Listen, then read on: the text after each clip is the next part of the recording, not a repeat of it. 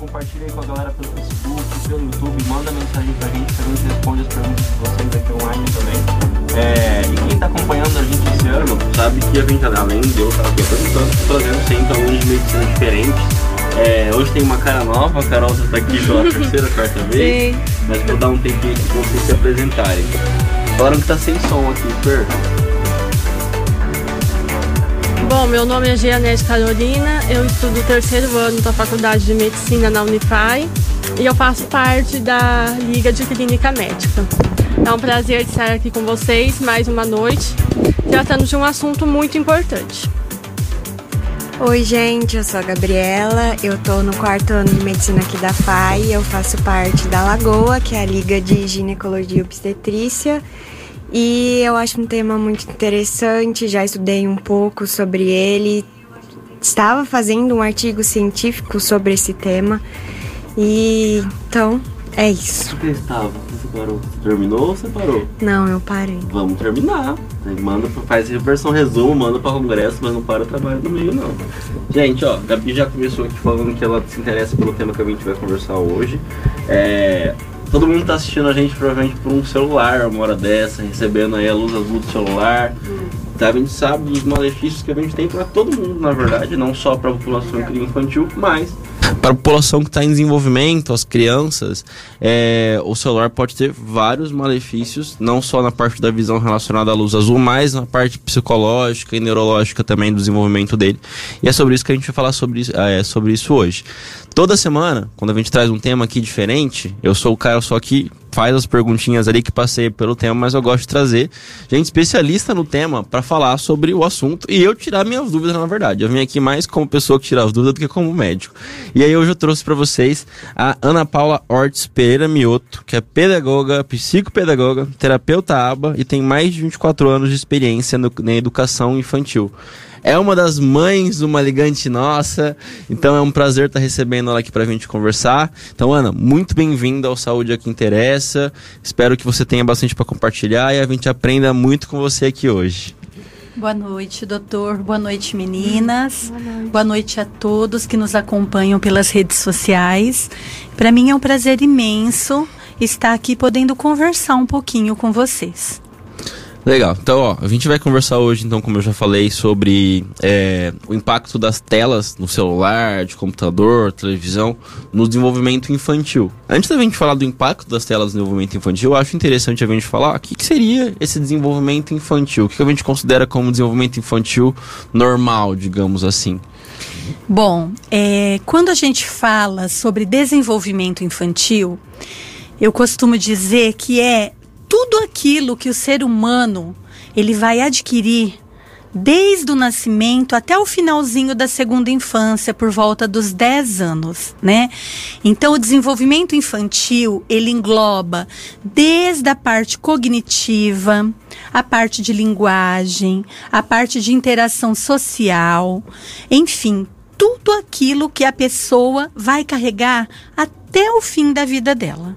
Então, o desenvolvimento infantil, ele merece um cuidado e um carinho todo especial, tá? Então eu falo para você que é professor, você que é papai, que é mamãe, é, olhe com carinho para o seu filho que ainda é pequeno, porque tudo que ele adquirir nessa fase que eu acabei de dizer, que vai do nascimento até os 10 anos, ele vai carregar para o resto da vida dele.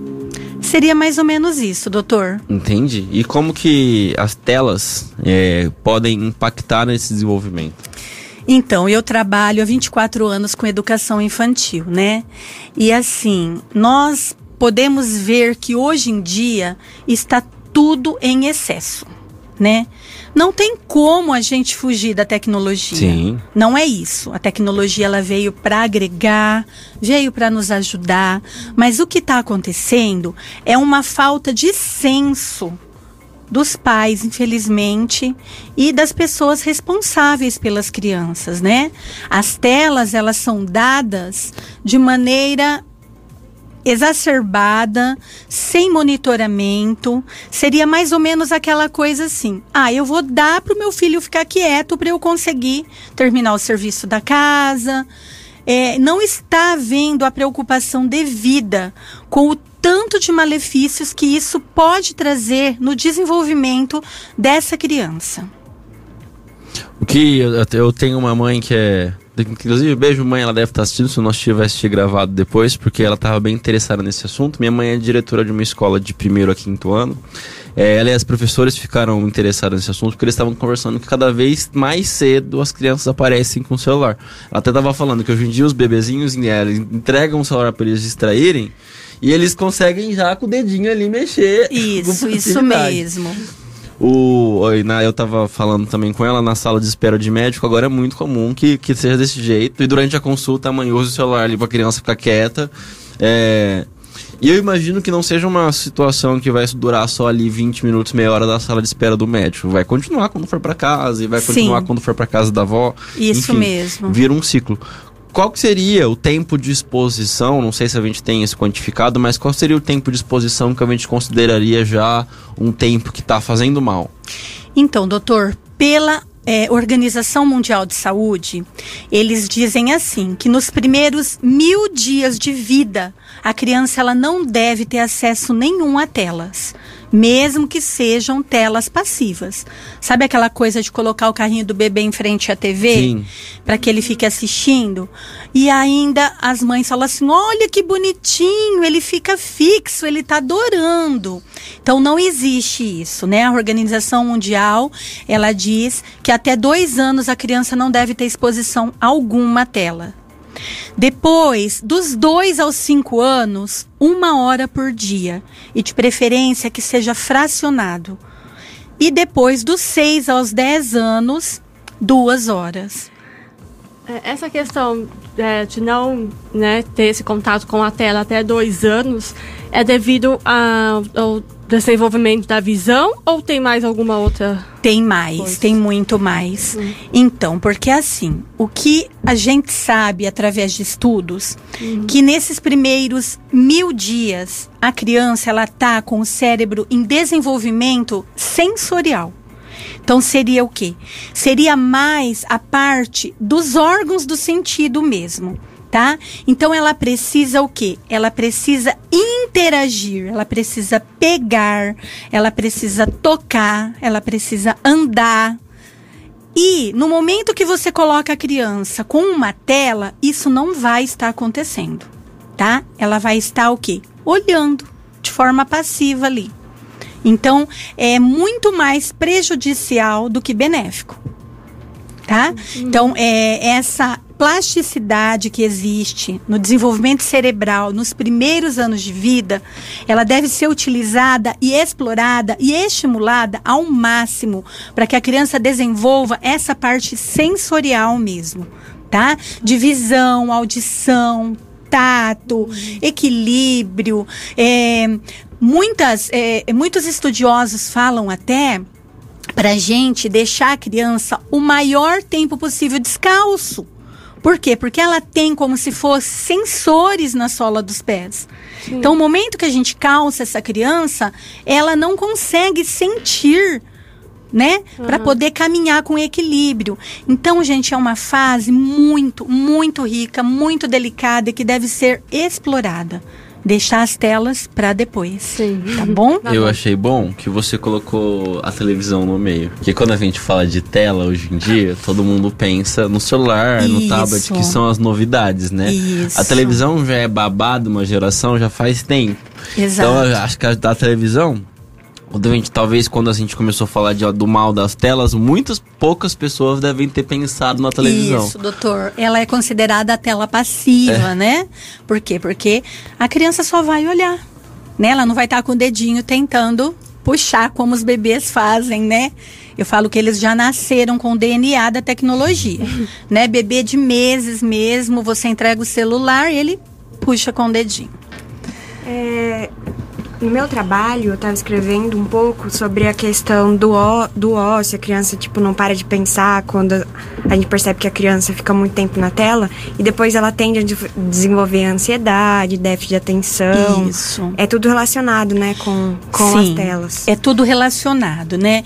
Então, assim, de uma maneira geral, O que as telas, onde esse excesso de telas, tá, gente? Não é que é proibido, não é nada disso. É o excesso. Tá, gente? O excesso.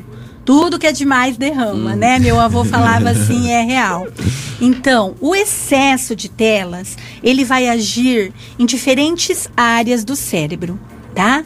No nosso cérebro, ele vai agir? Sim, tá, mas a gente já tá com o nosso cérebro formado. Então, os malefícios pra gente vão ser menores. Agora, se você pega uma criança que está em desenvolvimento, o que, que vai acontecer?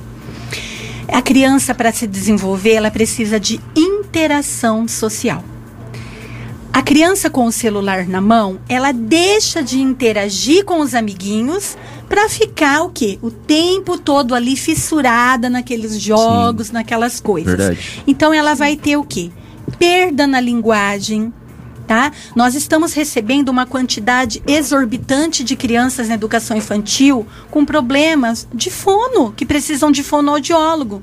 Mas assim, gente, quando eu digo exorbitante, é, por exemplo, uma sala de 18, 14 são encaminhados para fono, tá? Bastante. Isso não é não é, é é um absurdo, né? Sim. Isso aconteceu na minha cidade, tá? Lá na EMEI de Parapuã esse ano, uma, uma sala de pré-1, crianças de 4 anos, 18 alunos, 14 encaminhados para fono. E aí você se pergunta, meu Deus, mas por que isso? Porque, gente, ninguém conversa com ninguém Sim, mais. sim. E eles são uma geração que ficaram presos dentro de casa por um período. Isso. Além de ter passado todo aquele período da pandemia, então as telas elas vêm o quê? Roubar o papel dos pais, dos cuidadores, das avós, dos irmãos mais velhos. Então ninguém conversa com ninguém e vai refletir aonde? Na linguagem dessa criança. Outro ponto seríssimo. Nós estamos vendo crianças com problemas sérios de atenção e concentração, de memória.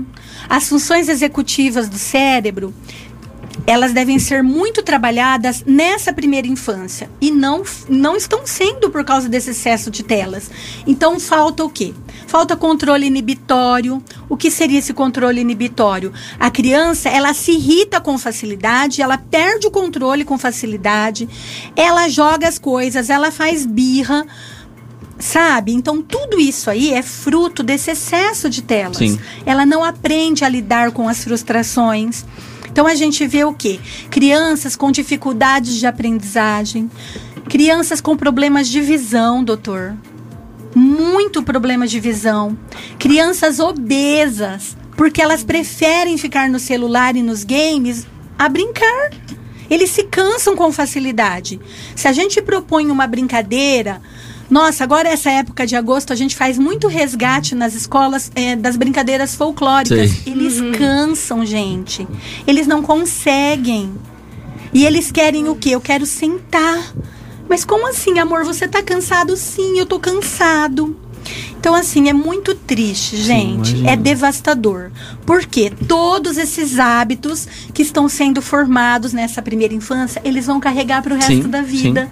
Aí eles vão ser adultos obesos, ociosos, preguiçosos, cansados. Às vezes eles vão ter que estar aqui, ó, no microfone, eles vão ter dificuldade para falar, porque não existe interação social né? Não existe faz de conta. A mamãe e o papai deixou de brincar de faz de conta com essa criança. Gente, eu não tô culpando ninguém, eu também sou mãe, tá? Uma vez ou outra, dá o celular pro filho ali para distrair, para fazer um serviço, para acabar é, uma consulta que nem o doutor citou, tudo bem, tá tranquilo. Mas o celular, ele não está fazendo só esse papel. Ele está fazendo o papel de pai e mãe Sim, o tempo todo. A criança tem nas, né, nas telas o refúgio, a brincadeira, é, tudo que ela poderia estar criando, ela já encontra pronto ali, então é muito mais fácil. Então esses são os malefícios que eu elenco. Entendi. É, eu, você citou algumas, alguns sistemas, digamos assim, algumas partes aí do desenvolvimento que vão sofrer, é, vão sofrer alterações devido ao uso das telas. Eu acho que seria interessante a gente fe- elencar e dar uma explicada em como que seriam as alterações que ficariam, causariam ali para os pais reconhecerem, para verem se, se tem algum filho ali que tá que, que já está sofrendo com essas alterações. Então, por exemplo, você comentou de alterações na habilidade de linguagem, Sim. cognitiva, de social. Como que um pai ou uma mãe consegue reconhecer que o filho já está tendo essas alterações? Bom, eu vou tentar é, organizar de uma forma que facilite Tá, isso, tá. tá, doutor? Aham. Qualquer coisa você pode eh, intervir, Tá tá, bom. bem? É, problemas de visão. Certo. Crianças que vivem esfregando os olhos, olhos vermelhos, olhos cansados, espremendo os olhinhos, é um tipo de sinal de que alguma coisa ali não está bem. Criança ganhando muito peso. Criança que prefere é ficar em casa sentado no sofá do que ir para o parquinho. Isso é um sinal, é um pedido de socorro, né? Que tem alguma coisa que não tá legal. É, outra coisa, crianças, por exemplo, que negam passeios ao ar livre. O pai e a mãe convidam. Ah, vamos ao parque, vamos na praça, vamos dar uma voltinha. Ah, mãe, agora não, quero ficar. Ou então, vai ter o aniversário da sua amiguinha. Ah, mas eu não quero ir. Ou então, até vai, mas fica 10 minutinhos. Ah, eu quero ir embora, eu quero ir embora. Mas por quê? Porque eu quero jogar, né? Então, isso aí é um sinal de alerta. Tem alguma coisa que está errada. Problemas de linguagem, gente, esse é muito fácil de identificar, né? Crianças com troca de letras, com omissões de fonemas, crianças que já têm dois anos e meio, três anos e não falam nada. Nada, eles balbuciam igual bebês. Está em atraso dos marcos de desen- desenvolvimento, um atraso seríssimo de linguagem. Sim, sim. É, que mais? A parte de atenção e concentração. Aquela criança, por exemplo, que você chama, chama, chama e ela parece que está no mundo da lua, né? Às vezes, as que vão para a escola, a professora reclama: Nossa, mas seu filho ele não presta atenção, ele não consegue acompanhar a sala. Tá com problema de desatenção. Nossa, doutor, são tantos Sim, imagina. tantos, tantos danos e tantas características que às vezes passam despercebidos, né, dos pais, Uhum. mas que a gente tem que começar a ficar com a pulguinha atrás da orelha, né? Será que tá bom? Será que meu filho tá com o desenvolvimento correto? Será que tem algum atraso? Eu costumo dar uma dica, né, para as mamães que vão até a minha clínica é, a carteirinha de vacinação. Se você abrir a carteirinha de vacinação do seu filho, ali dentro ela vai se transformar num livrinho. Sim. E ali tem todos os marcos de desenvolvimento sim. da criança. Olha ali, confere ali. Se seu filho não está atingindo o que, que é previsto para a idade dele, ele já está com atraso. Então, presta atenção, né? Tem alguma coisa que não está legal. E, sabe, de coração, não como só psicopedagoga, mas como mãe, não percam o tempo valioso com os filhos de vocês. Eles vão crescer. Eu costumo dizer assim, eles vão ser crianças uma vez só na vida e adultos para sempre. Uhum. Então aproveitem, brinquem, coloque essas crianças para pisar na terra, para brincar de lama, para subir, para escalar, para contar história para vocês. Então isso aí, gente, é o que vai fazer o uso da tela não ser excessivo. Por quê? Porque a criança ela não vai deixar de, de brincar com o videogame nem com o celular, mas ela vai ter toda essa parte que está ficando esquecida. É o equilíbrio, não é Isso, excluir doutor, totalmente, não usar nunca mesmo. mais, é ter o equilíbrio. E essa parte com a família, ela tá ficando muito esquecida. Demais. As crianças chegam na educação infantil, elas não sabem musiquinhas. Elas não sabem brincar. Se você fala, vamos brincar no pátio, elas ficam correndo. Correndo, correndo, correndo desordenadamente. Então não sabem brincar. E isso é muito triste, né? Porque vai fazer muita falta lá na frente. Eu imagino, eu imagino. É até engraçado ouvir você falando disso, porque eu fico pensando na minha infância, eu não consigo imaginar a minha infância desse jeito. Ainda mais que eu fui, É. fui criado por uma educadora, Então, é, eu sei todas as músicas do Balão Mágico até hoje, decor Ai, que e da delícia, Eliane, né? etc. Porque era uma coisa que minha mãe incentivava muito. É, eu ler coisas pra ela, era uma coisa que ela incentivava Isso. muito também. Então, até foi uma foi que desenvolvi o hábito de leitura desse jeito. Eu até brincava que nas casas normais os- as mães leem pro filho. Na minha casa eu lia pra minha mãe toda noite. Aí depois do livrinho de escolinha virou um Harry Potter e foi só trocando E olha que que tava lendo. incrível a sua facilidade em comunicação, Sim. né? A minha também, né? E eu falo assim que essa inteligência interpessoal, essa coisa de saber conversar, de saber lidar com o outro, gente, ela é aprendida. Sim. Ela é desenvolvida. Tem gente que vê um microfone, gela e trava de uma tal forma, mas é porque não foi trabalhado, não foi Sim, estimulado a sim. isso. Então, sabe, essa coisa. Coloca a criança pra cantar, põe fantasia na criança, vão brincar de faz de conta, isso é tudo muito bom, é tudo tão gostoso.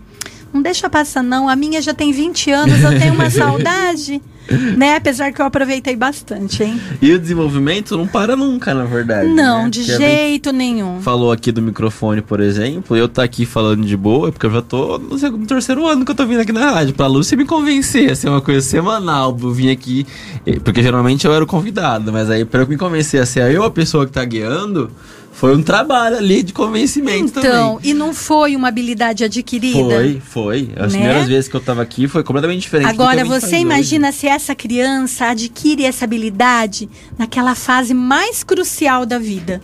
Ela vai ser um adulto super leve, livre de todos esses traumas que a gente carrega, né? Sim. Que muitas vezes a gente tem que lutar hoje de grande, porque não foi tão trabalhado lá atrás. A questão também que você até falou da lama, de brincar essas coisas. Hoje em dia, quando você conversa com qualquer pediatra, eles falam que os pais, eles criam tanto os, os filhos numa boa, que não colocam o pé do neném na grama, eles não brincam de lama, que mexe com a imunidade. Sim, mexe com tudo, é, né? que aí a maioria dos pediatras fala. Eu tenho uma tia que ela tem um nenenzinho, acho que tem um ano e pouco. Ele nunca tinha pisado na grama. Que dó. Nunca tinha pisado na grama, nunca tinha feito nada assim. E aí o pediatra falou e ela veio até perguntar pra mim, falou assim: "Ah, Gabriela, eu falei assim, gente, mas a criança tem que pisar na lama, tem que pisar na grama pra Isso, desenvolver, isso. até pra criar Aquilo, anticorpos". é aquilo que eu falei, os sensores do pezinho. Aí a criança cresce, não pode encostar em nada que arrepia, que tem nojo daquilo, aí não come aquilo, não come isso, aí todo mundo, ai meu Deus, será que ele é autista? Gente, ele não é autista, porque hoje em dia tudo é autista, né? É. Não, gente, ele não É é, autista. Ele só não foi estimulado, ele não conhece. Então vamos deixar essa criança ser criança.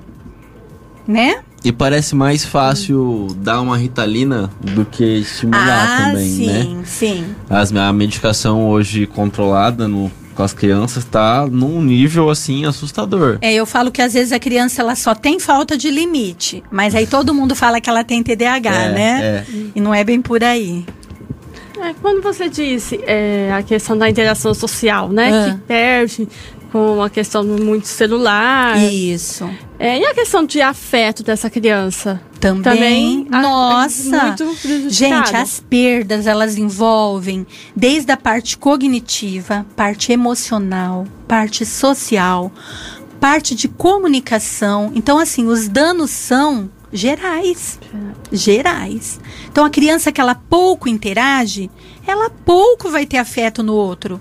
O outro, para ela, não causa empatia. Sim. Então aí se torna aquele ser humano que não, não se dói com a dor do outro, que não se alegra com a alegria do outro, porque não teve essa troca, essa importante troca que só a interação social vai trazer, né? É. Tem muita coisa, na verdade, que a gente só vai aprender é, com contato com os outros, né? Ah, eu acho que quase tudo, hein, quase doutor? Tudo, quase, realmente, quase, Quase tudo. tudo, tudo. Acho não que dá pra é? falar tudo. Eu acho assim, a interação social, ela é a alma, é a alma do ser humano. É, porque o que a gente não for aprender em casa, a gente aprende É, na o ser escola. humano é um ser social, Sim. né? Sim. E no momento que falta essa interação, principalmente na infância, a criança ela vai crescer e vai se tornar um adolescente complicado, um adulto complicado, que vai sempre trazer uma lacuna. Sempre vai ter. A gente consegue ver um exemplo disso nas crianças que, por exemplo, são filhas únicas com as crianças que têm irmãos mais velhos, que acabam que elas vão dizer, a gente, eu até costumo dizer que os que são os caçulinhas vão ser muito mais bagunceiros porque eles vão aprender Aprende a fazer velhos. arte, aprende a fazer arte com o irmão. Eles vão isso aprendendo mesmo, desde cedo. Isso mesmo. É, e aí, esse, essa questão aí da, da alteração de fala, eu, eu estudo com uma. Com uma ela é fonoaudióloga. Ela faz mestrado comigo. E aí eu, a linha de pesquisa dela, ela tá fazendo uma linha de pesquisa nessas crianças que a gente chama de filhas da pandemia. Sim. Que são essas crianças que nasceram nesse período pandêmico e ficaram mais tempo fechado aí, não tiveram contato com outras pessoas que seria normal de estar numa creche ali naquela idade e acabaram que vão ter muito, teve um aumento muito grande de alterações de linguagem de fala. Isso, isso igual mesmo. você comentou. Então tá sendo uma coisa que tá- não é só para pô, é uma que tá se extrapolando. Não, eu já. acho que todas as cidades, É. né? Todas mesmo. Então, assim, gente, um alerta para vocês que têm crianças pequenas hoje, que não são mais filhos da pandemia, conversem com os filhos. Conversem. Às vezes a criança, ela tá tão acostumada a só ficar em tablet, em celular, que ela tem preguiça de pedir alguma coisa. Aí ela pega, ela tá com sede, ela aponta o filtro. A mãe vai lá, pega a água e traz para ela. Puxa vida, que delícia! Ela já assimilou que ela não precisa falar. Para que, que ela vai falar? A mãe sabe tudo. Ela aponta pro brinquedo, a mãe vai lá e traz o brinquedo. Pergunte: "Ah, o que é que você quer?" Fala para mim, é água? Ah, então fala. Ele vai falar. Então, gente, esse trabalho, sabe? Isso aí vai ajudar demais. Principalmente essa parte, né, é, da deficiência que as crianças estão chegando de uma linguagem assim muito empobrecida, com muitas trocas. E aí não vai precisar.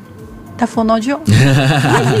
E qual que é a sua opinião também? Porque o que a gente mais vê hoje em dia no Instagram é aquelas mães que querem ser influencers e aí já começa a filmar o filho desde pequeno. Você acha que atrapalha também o desenvolvimento deles? Olha, eu vou repetir aquela frase. Tudo que é em excesso atrapalha.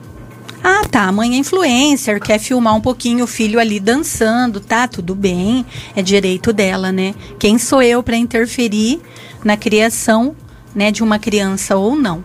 Mas tudo que é em excesso é ruim, tá? Eu, eu acho assim, vai filmar, vai expor a imagem do filho, ok, se ela acha que é correto, sem problemas. Mas não deixa faltar toda essa parte que eu Sim, falei atrás. sim. Tá? E eu acho que essa exposição também, a, a longo prazo, pode ser um problema. Porque hoje a criança não, não tem noção do que está sendo gravado, não tem noção que. Porque tem muitas mães que fazem até o perfil pra criança já, Sim, né? Que ela- bebês com É, perfil já. Que ele não é nem um negócio que ela É. tem e ela posta no, no dela. Ela fala, não, ela fez um especificamente pra postar o dia a dia dessa criança. Essa criança hoje, lá com um aninho, dois aninhos, pode estar achando super legal. Mas quando ela tiver lá com uns 20, ela olhar pra trás, É. a gente não sabe. Ah, igual tem uma capa do Nirvana que é um bebê pelado nadando atrás num, num dólar, né? Uma capa bem famosa. E esse bebê hoje tem 20 e poucos anos, ele processa a banda até hoje, Olha porque não é, Então. pra ele não é uma coisa legal, mas tem uma foto dele de bebê É. pelado aí como as como capas mais famosas. Na época, bem pros pais, isso, os pais não doutor. pensaram nessa parte. Sim. Claro, gente, nenhuma mãe vai fazer nada com intenção Sim, de prejudicar o filho, né? Jamais. Mas assim, sabe, a mensagem que eu queria deixar mesmo de coração. Brinquem com seus filhos. Estimulem os seus filhos. Não deixe que o celular e o tablet façam o seu papel. Uhum. Monitorem quando ele estiver brincando também, tá? Porque assim, é, eu já tive casos de crianças, alunos meus, que não tinha excesso de telas, não. Mãe e pai super conscientes, mas eles entregavam e não monitoravam. E a criança, muito inteligente, é, começou a ver vídeos, é, vídeos pesados Sei. né, no YouTube. E começou a ter problema psicológico, porque eram vídeos de morte, de assassinato. Então, assim, monitorem, Uhum. né? Isso é muito sério também. Sim. É, eu costumo dizer assim: vai deixar o filho brincar? Que seja alguma coisa proveitosa. Então, baixe jogos educativos, que a muitos. criança pode estar ali com a tela e ela vai estar aprendendo, né? E tem muitos, muitos, dia. muitos, muitos jogos, muitos sites legais que dá pra, né, para a criança tirar proveito daquele Sim. momento que ela vai estar com e a até tela. essas grandes plataformas de vídeo, YouTube, Netflix, eles você consegue deixar para aparecer só conteúdo próprio para criança Sim, hoje existem programas que o pai controla o celular do filho pelo celular dele, Uhum. tudo que ele vê, o tempo que ele vê. Se o pai programar que vão ser 20 minutos, quando passar 20 minutos, o celular do filho vai desligar, vai apagar. Então, assim, dá para fazer muita coisa, Sim. né? E usar essa tecnologia para o nosso benefício. E principalmente para o benefício dos nossos filhos, não deixando tudo ser excessivo. Uhum. A gente teve algumas participações aqui. O Márcio Fresneda mandou um boa noite aqui pelo Facebook. Boa a Gi noite, mandou um live Márcio. sensacional, tô amando. A Lilian Cristina Silva mandou uma boa noite pra gente. E aí, na hora que a gente tava falando sobre eh, as crianças que estão nascendo cada vez mais cedo mexendo no celular, ela mandou verdade. Parece que já nasce sabendo mexer no celular. Exatamente. E a Gi Muniz mandou pra gente aqui assunto importante. É, Ana, quando a gente tava falando sobre os sintomas e os sinais ali de alerta, pra gente perceber se tá tendo alguma alteração, eu tive a impressão que talvez o público que mais vai pregar essas alterações sejam os professores, porque muitas dessas Sim. essas queixinhas assim, é, talvez os, os, as- os pais que estão ali no dia a dia com a criança não estão vendo isso desenvolver. Sim. E até eu até acho uma, uma, uma parte da personalidade da criança ser desse jeito, o perfil da criança desse jeito. E eu acho que as a escola talvez perceba muito essas alterações, né? Isso, doutor. E a escola, Muito. quando ela pega essas alterações, qual seria o melhor caminho? Ela chama os pais, ela encaminha direto para a saúde. Olha, é, aí vai de município para município, mas assim, o primeiro momento que o professor ele detectou que algo não está legal, é comunicar a coordenação da escola, né, e chamar os pais para conversa, né? O primeiro ponto, é, no meu ver, seria isso. Existem pais que, infelizmente, quando são chamados, não aceitam Sim. né? E aí fica tudo muito mais difícil. E um segundo momento, fazer o encaminhamento para especialistas, né? No caso, para psicopedagogos, neuropediatras, fonoaudiólogos, para que eles sejam triados realmente e possa ter uma certeza da suspeita que a escola levantou, né? Porque a gente como professores, nós não podemos diagnosticar. Certo. A gente apenas levanta hipóteses, Uhum. né? Mas seria isso, tá? Tá. É, e aqui eu sou, bom, eu sou da saúde pública, minha especialidade é saúde pública, meu mestrado é saúde pública, a minha praia é prevenção. Então todo assunto que a gente traz aqui, uma hora eu puxo pra prevenção. Eu tive a impressão de que a prevenção, quando a gente tá falando disso, além de, de obviamente, controle ali de tempo do uso de tela, é uma palavra que você usou muito aqui que é estímulo. Muito, doutor. Como que é estimular? O que, que é o estímulo? O que, você considera como um estímulo pra criança? O estímulo é tudo aquilo que vai fazer a criança desenvolver habilidades. O estímulo, para nós, nós poderíamos, poderíamos chamar de motivação, Certo. né? Então, como que eu vou estimular uma criança a falar? Falando com ela, é, quando ela apontar alguma coisa, eu dizer o que é que você quer, isso eu tô fazendo o quê? Estimulando, né? Jogos e brincadeiras, por exemplo, eu posso trabalhar a parte de atenção e concentração e memória com jogos da memória, com jogos lúdicos, dominó, é, trabalhar a parte de coordenação motora global, pulando corda, correndo, é, andando de skate, andando de bicicleta. Isso é estimular, né? Fazer com que a criança faça. O estímulo, ele só vai ter a consequência, né, que a gente espera se a criança fizer, Sim. né? Seria exatamente isso. Estimular é motivar, deixar ela fazer.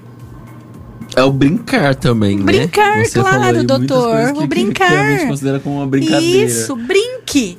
Brinque, gente, o brincar ele engloba todo o desenvolvimento de habilidades que a criança precisa na fase infantil, tá? Da educação infantil.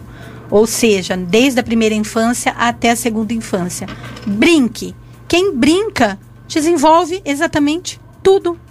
né? Sabe aquele moleque que chega lá na escola, que veio do sítio, que ele chega arrasando, que ele sabe subir em árvore, ele sabe dar cambalhota, ele sobe no, no, no, no lá no parquinho e escorrega, e aí ele não se contenta em escorregar de bumbum, ele quer escorregar de peixinho. Gente, essa criança não tem problema algum de habilidade motora, que incrível! Não é? É. Então é isso aí que tá faltando, né? Tá faltando dar uma chacoalhada nessa molecada e fazer ela sair do sofá. fazer gastar caloria, pular, correr. Eles têm preguiça, doutor. Eles têm preguiça. A gente Ah. chama, né? Vamos brincar, não sei o que. Ah, pro, tô cansado. Né? Criança de 4, 5 anos, como assim? Tô Que- cansado. É até engraçado isso, né? Não é? Porque Como eu, não, eu não assim? consigo nem imaginar eu criança numa situação Isso, dessa. exatamente. Porque eu, eu, eu, pra mim, você me deixar. Eu gostava de assistir televisão, obviamente, uma coisa ali que, que era pontual, Sim. digamos assim. Então, ah, hoje vai passar um filme do Batman, vai estar passando o Bom Dia e Companhia. Lógico, ali. todo mundo É. gosta, Só né? que tinha horário É, e a televisão era na exatamente, sala. exatamente, Então, É. tipo assim, se a exatamente. sua mãe passava na sala e falasse assim, ó, é hora de desligar, você ia lá e desligava. sim. Agora com o celular, Netflix, ou no celular, a, cri- a mãe fala, desliga a TV da sala, a criança vai no quarto, liga no celular. Sim. E se Sabe? chegasse pra mim e falasse assim, ó, hoje você vai passar o dia inteiro na televisão, pra mim era meu castigo esse, eu tenho que ficar em Isso, casa. Você não vai brincar, você tá de castigo. Nossa, Ficava não na é? frente da, da televisão quando tava doente, né? Com febre, uma dor de Ai, que garganta. dó, né, gente? Gente, eu tinha Mas- horário específico. Era tipo depois da escola que eu assistia um desenho lá e sábado de manhã. Mas antes, aí agora cada um tem seu celular, vai pro quarto, ninguém conversa com ninguém. Então, e assim, uma outra coisa que me veio em mente agora. É, a maioria das crianças, isso, gente, eles só conseguem almoçar na frente de uma TV ou de Sim, um celular sim, ligado. sim. Então a criança ela só come se ela estiver assistindo alguma coisa, né? Então, gente, que malefício. Meu Deus. Que dependência daquilo ali. Então, isso é errado. Isso está em excesso. Né? Não existe aquele momento gostoso que a gente teve, que a hora do, do almoço, sentava todo mundo na mesa, Sim. né? Um contava como é que foi o dia, como é que foi a aula. E aí, filho, como que foi essa escola? Eles respondem assim hoje: normal. Como assim normal? Você não fez nada? Fiz. Ah, então conta pra mamãe. Ah, mãe, depois foi normal. Então não se tem entusiasmo, né? Mário Sérgio Cortella, ele usa uma frase muito maravilhosa, que nós estamos vivendo é, a fase da geração miojo. A geração miojo é aquela que não sabe mais esperar. Eles querem tudo pronto em cinco minutos, né? Isso é muito é real, gente. A geração miojo, ela tá aí. São pessoas, são crianças que eles têm zero limiar a frustrações. O não é o fim do mundo. Ah, espera um pouquinho, filho, daqui a pouco. Não, eu quero agora, eu quero agora. Mas como assim agora? Não dá. Gente, por que isso? São as telas que fazem isso. Porque ali nas telas é tudo muito rápido, Sim. né? Então isso, isso causa uma, um processo de aceleração no cérebro. Então quando eles precisam naturalmente esperar alguma coisa, eles não conseguem mais. Sim. Então aí causa o quê? Aquelas crianças irritadas, crianças birrentas, crianças, gente, que tem problema de sono. Olha que dó. Criança não era para ter problema de Sim. sono, gente. Criança tá cansada de brincar, ela deita e dorme, Apaga. né? Não, nós temos muitos casos de criança com insônia, crianças que têm sono agitado, que ficam se mexendo a noite toda. Por quê? Porque o cérebro dela ficou tão ligado o dia todo naqueles jogos frenéticos, aquela coisa é desenfreada, que ele quer tudo rápido, ele quer dormir rápido porque ele quer acordar rápido, porque ele quer ir rápido, ele quer tudo logo, logo, logo. É a geração miojo. Você falou da dependência, eu particularmente gosto desse tema. Depois que eu vi um vídeo de um japonês que viralizou no TikTok. Ele devia ter no máximo uns três anos, assim, ele tava deitado, dormindo, e ele ficava fazendo esse movimento, Dormindo? assim, ó, tremendo. Dormindo? Sim, gente.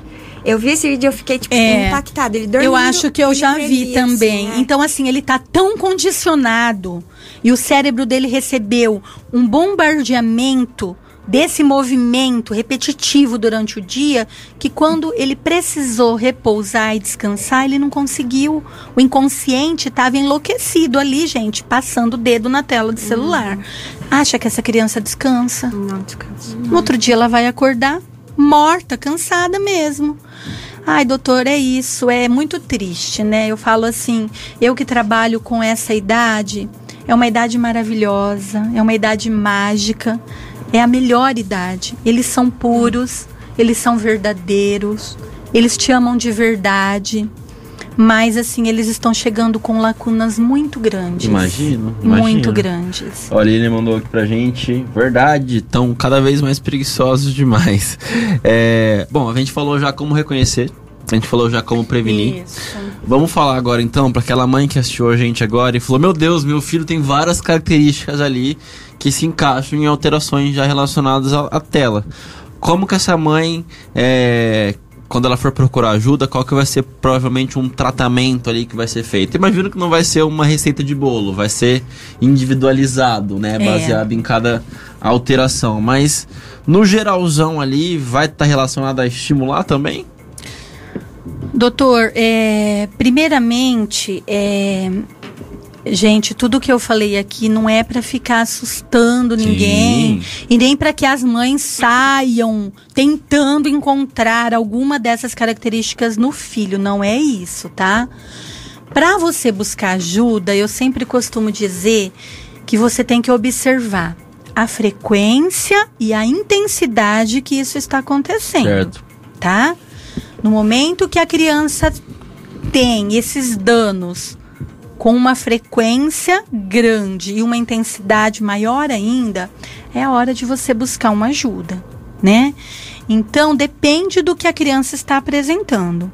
Eu acho assim, conversa com o seu pediatra, veja qual orientação que ele vai passar e o que você pode fazer já de cara, sem ter diagnóstico nenhum, sem ter auxílio de profissional nenhum. Mudar o seu estilo de vida dentro da sua casa, né? Desliga a televisão na hora do almoço. Vamos comer na mesa. Olha, agora você vai brincar primeiro com um jogo de montar e depois, como recompensa, eu te dou o celular por 10 minutos. É, sabe, fazer assim, esse tipo de acordo com a criança, isso funciona muito bem. Né? Então, assim, vamos fazer isso primeiro. Ó, nós vamos no parquinho, a gente vai brincar na terra, a gente vai andar de bicicleta. Quando você chegar, você toma um banho, aí eu te dou um pouquinho o celular.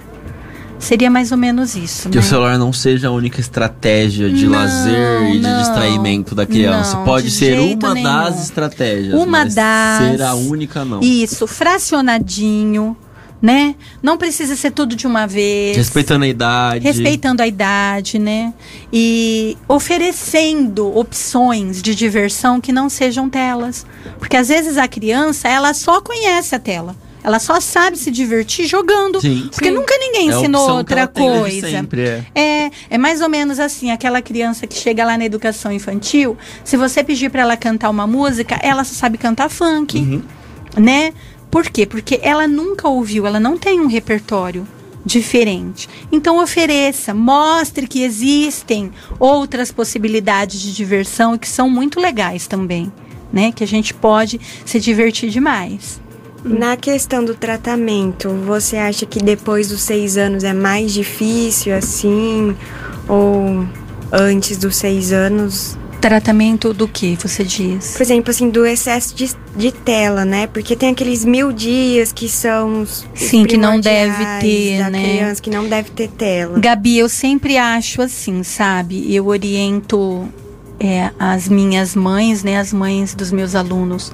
Tudo que é precoce é melhor. Certo. Tudo que você fizer logo, o resultado é melhor, Sim. né? Então, quanto mais tempo você demorar para buscar ajuda, ou para perceber, ou para mudar o seu estilo de vida, mais difícil vai ser de conseguir os resultados. Sim. Acho que isso vai servir Né? não só pra esse, esse tema, mas É, quase todos é- os é temas. pra principalmente quando tudo. estiver relacionado à psicologia.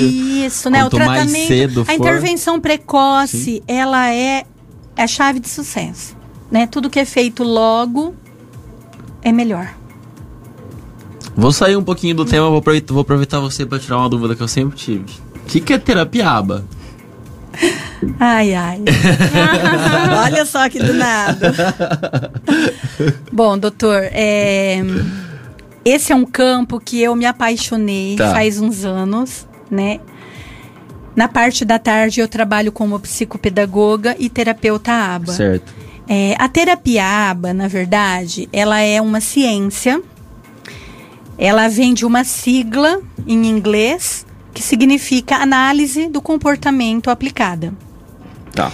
E ela foi usada pela primeira vez em 1987 nos Estados Unidos com autistas.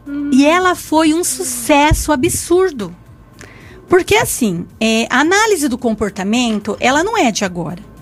Desde o início do século passado, por volta de 1930, Skinner, ele já falava sobre análise do comportamento, mas nunca tinha se realmente feito essa análise do, do comportamento aplicado em alguém. Mas aí só em 1987, né, esse querido é o é, Ivar Ivar Lavoz, acho que é esse o nome dele. Ele é um psicólogo norueguês, né, enraizado nos Estados Unidos, e ele começou a usar essa terapia aba com autistas e foi um sucesso. Certo. Depois disso, ela começou a ser difundida, né, em todo o planeta. E assim, eu me apaixonei pelo autismo e eu busquei a especialização em terapia aba, Uhum. né? Eu fiz primeiro curso de terapeuta e depois a pós-graduação também em terapia aba e hoje eu atendo autistas e crianças com transtorno do neurodesenvolvimento, onde a terapia aba ela é fantástica. Então, é isso que eu ia perguntar. Eu conheço a terapia aba de nome, é, mas eu tenho uma associação muito forte com o autismo. Você já falou que tem essa, Sim. realmente essa relação. Isso. Só que ela é exclusiva pro autismo ou ela também é Não. usada em outras situações? Não, ela é usada em outras situações. Ela seria, por exemplo, uma terapia que poderia estimular uma criança que passou por essa alteração do tempo de tela, por exemplo, que teve um déficit cognitivo, ou até ou precisa ser uma coisa mais grave? Olha, é assim, é, primeiro de tudo, a terapia aba, ela pode ser estudada por qualquer pessoa, Certo. tá? Um professor pode fazer terapia, terapia aba, um pai pode fazer terapia aba, os médicos podem fazer, os especialistas, psicólogos, todos podem ter essa especialização. Então, a terapia aba, ela vem para acrescentar algo diferente. Ela vai dar fundamentos e instrumentos científicos para que você desenvolva programas apropriados e individualizados com cada criança. É, não sei se eu estou conseguindo me, me- me explicar certo, né? Expor o que seria. Mas seria mais ou menos assim. Por exemplo, eu recebo um autista na minha clínica e que ele não consegue obedecer comandas. Então eu vou organizar o meu programa ABA para que essa criança aprenda a obedecer comandas simples. Se ele não tem contato visual, ele vai receber um programa para que ele aprenda a fazer contato visual. Então seria mais ou menos assim. A terapia ABA, ela vai extinguir comportamentos ruins e ela vai trabalhar na criança para que ela desenvolva habilidades que ela ainda não tem Entendi. né? Então, por exemplo, se chega lá na, na clínica uma criança com TOD, né, que é o transtorno opositivo desafiador. Ela é brava, ela não aceita o não. Quando ela recebe o não, ela se joga no chão, ela faz birra. Então, o que, que eu tenho que fazer? A terapia ABA, ela vai entrar para que eu crie um programa junto com a minha supervisora Certo. Para que eu extinga esse comportamento dela se jogar no chão e ela aprenda que quando ela não está feliz com alguma coisa, ela não precisa se jogar no chão, ela pode conversar e Entendi. pedir. Entendi. Seria mais ou menos Entendi. isso. Gente, é fantástico. A gente consegue resultados muito rápidos com a aba. As mães de autismo falam muito isso, as mães de filho autismo. E a terapia aba, quando você começa a estudar, ela é apaixonante. Ela é apaixonante porque ela te explica e ela te mostra cientificamente que aquilo ali dá resultado. Então, tudo que você faz é tabulado, é registrado e você vê o resultado ali, ó, ao vivo, preto no branco. Então, é muito legal. Se vocês puderem ler, se vocês puderem estudar um pouquinho, sabe? É um mundo assim fabuloso. Fabuloso mesmo. Não, eu tô ferrado, porque toda semana eu trago algum profissional aqui e eles sempre trazem temas diferentes, sempre são pessoas assim que falam igual você, apaixonados pelo que fazem. É. Eu sempre saio daqui com tarefa de coisas que eu tenho que ler e eu fico com vontade de estudar mais sobre isso. É, gente, Bem e assim, é, tem cursos maravilhosos de aba online. O meu primeiro curso eu fiz com uma psicóloga. Ela é nordestina e hoje ela mora no Canadá. Depois, se vocês quiserem até procurar, ela se chama Doutora Regina Bergamo. Gente, é fantástico o curso dela. Porque ela tem uma didática para explicar e fazer você entender o que é e como é simples fazer. Então eu acho assim, pais de autistas, procurem fazer. Vai ajudar tanto vocês, gente, tanto. Porque assim, quando um pai leva um autista para mim na clínica, o que que eu vou fazer?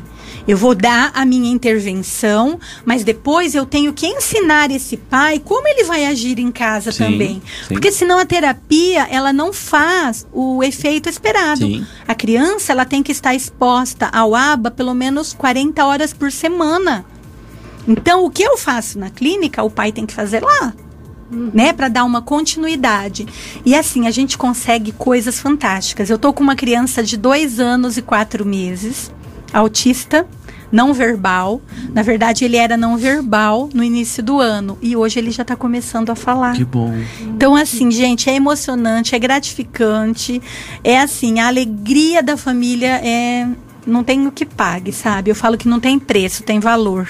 Bom, Jó, são 8h59. Eu já sei que eu vou fazer um programa sobre a bundia, porque eu preciso saber mais. Ó, já a Gi mandou aqui no YouTube. Nossa, que legal quando a gente estava falando da, do ABA. É, a Lilian Cristina Silva mandou que vai fazer, quando a gente falou sobre as dicas de estimular a criança, ela Ai, vai fazer legal. sobre isso. Porque ela já precisou esconder o celular em casa porque as filhas estavam acordando muito cedo para ir mexer no celular. É a geração miojo. A geração hoje. Minha professora de terceira série, Neide Capelo, mandou aqui, ó. Parabéns a todos, excelente tema. Passei para os pais dos meus alunos, espero que assistam. Dr. Guilherme, meu ex-aluninho, amo muito. Também te amo, professora, muito obrigado. Se eu tô aqui falando com uma facilidade, falo, e dou aula também com uma facilidade, é porque pessoas me estimularam muito quando eu tava na minha Fala infância. muito rápido na aula. Nossa, A piada Fala. da aula é Gui, bebe água, bebe água. Eu paro, Respira. bebe Parabéns, água. Respira. Paro, bebo água e falo, posso voltar? Pô, tem, tem sala que eu saio hidratadíssimo, porque eles me mandam beber água a Olha cada que dois, show. três. A de reumato, a cada dois, três minutos, ninguém bebe água. Eu parar, beber água. Posso voltar? Posso voltar. Eu saio igual É que um fica canhão. borbulhando dentro da gente. A gente tem tanta vontade de passar, né? De falar. Gente, eu nem vi essa hora passar. É, Não vi. eu falei que passa. Foi Eu fantástico, passa. maravilhoso. Eu espero, assim, ter deixado uma, uma sementinha no coração de todo mundo. Tá, gente? Olha, agradeço de coração vocês. Foi muito bom. Tô me sentindo plena, tô me sentindo realizada. Eu nunca havia participado de um programa na rádio. E eu espero ter deixado, assim, algo bom no coração de vocês. Com certeza Tá. deixou. Então, ó, vou deixar um espacinho aí pra você dar seu, seu comentário final, sua dica final, porque agora tem professor online, tem pai online já falando que vai seguir aí. Qual seria a mensagem que você gostaria que ficasse na cabeça de todo mundo que assistiu a gente hoje? Qual que é o mais importante do que a gente falou hoje? É, o seu filho, o seu aluno pequeno, ele vai ser pequeno só uma vez. Então aproveite, brinque com ele, tá? Estimule. É isso. Estimule. A palavra de hoje foi estimular. Estimule. Tem a, a palavra do ano aqui é prevenção, a de hoje é estimular. A de hoje a gente falou do Estimule. estimule, estimule, estimule, porque estimular é prevenção também. Exato, exatamente. Meninas, se despeçam. Já agradeço muito pelo conhecimento. Foi muito bom. Foi muito bom ter saber também do ABA, das crianças, né? De como eu, médico, no futuro posso influenciar esses pais Isso. a essas crianças terem uma boa infância. Muito Ótimo. obrigada, viu? Imagina, amor, eu que Queria agradeço. agradecer também. Eu, se Deus quiser, ser uma futura pediatra. E, pre- pretendo também avisar os pais. Isso. Isso é muito importante. A gente vai importante. finalizar o trabalho dela que ela começou. Vai me mandar, eu vou orientar você. A gente manda nem se for Five, vamos mandar trabalho porque tem que fazer até terminar. Já começou, termina. Verdade. Então, gente, ó, quero agradecer quem assistiu a gente aí pelo YouTube, pelo Facebook. Essa live fica gravada, tanto no YouTube quanto no Facebook. Então, quem assistiu, quem entrou só no final, quem não conseguiu assistir, consegue voltar lá pro começo pra assistir inteira.